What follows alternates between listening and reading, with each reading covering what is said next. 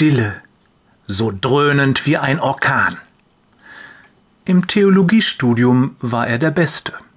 Den Abschluss schaffte er summa cum laude.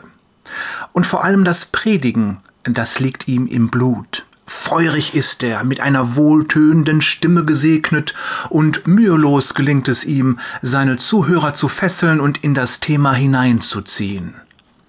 Seine Professoren bescheinigen ihm eine glänzende Zukunft, seine Kommilitonen wollen wissen, wo er mit seiner Berufung beginnt, und er selbst? Nun ja, er ist einfach nur gespannt, was Gott mit ihm vorhat. Talent hat er, das wurde ihm oft genug gesagt und das hat er selbst erlebt. Nun kommt es darauf an, dieses Talent auch einzusetzen. Und dazu ist er wild entschlossen.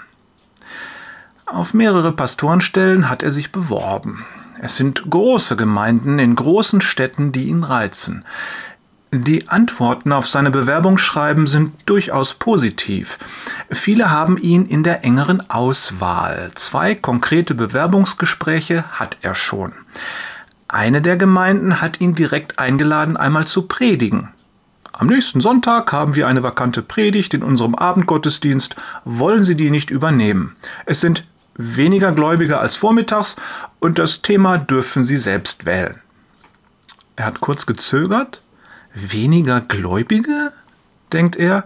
Na ja, vielleicht wollen sie sich erst ein Bild machen. Lächelnd hat er geantwortet, Gerne predige ich am Sonntag bei Ihnen, ich werde pünktlich da sein. Als er an dem Abend die Kirche betritt, sind von den mehr als 500 Plätzen höchstens 10 Prozent besetzt. Der Vorstand, mit dem er schon am Nachmittag gesprochen hatte, sitzt in einer der vorderen Reihen und winkt ihm fröhlich zu. In ausladenden Schritten geht er nach vorne, tadellos gekleidet und mit einer ledergebundenen Bibel und einem modernen Tablet unter dem Arm. Selbstbewusst tritt er an die Kanzel, schaltet den Bildschirm und das Mikrofon ein und lässt seinen Blick über die Gläubigen schweifen. Hauptsächlich alte Leute, stellt er fest. Dann beginnt er zu sprechen. Liebe Gemeinde. Er stockt. Was wollte er sagen? Plötzlich ist es weg. Er schaut auf sein Tablet. Doch die Worte machen keinen Sinn. Was wollte er sagen? Liebe Gemeinde, fängt er noch einmal an. Es ist, als ob er vor einer Mauer läuft Ihm fällt der alte Dr. Wollschmidt ein, einer seiner Professoren, noch so richtig, einer von der alten Schule, der hatte mal gesagt, vertraue Gott. Es kann passieren, dass du Predigtdienst hast und dich völlig leer fühlst. Doch wenn du vorne stehst, dann wird er dir sagen, was die Gemeinde hören soll. Unser angehender Pastor hat das nicht wirklich geglaubt. Darauf möchte ich es lieber nicht ankommen lassen, hatte er so bei sich gedacht und dabei an seine akribischen Vorbereitungen und das Tablet gedacht. Er spürt, dass die Leute ihn anschauen. Verzweifelt versucht er einen Anfang zu finden.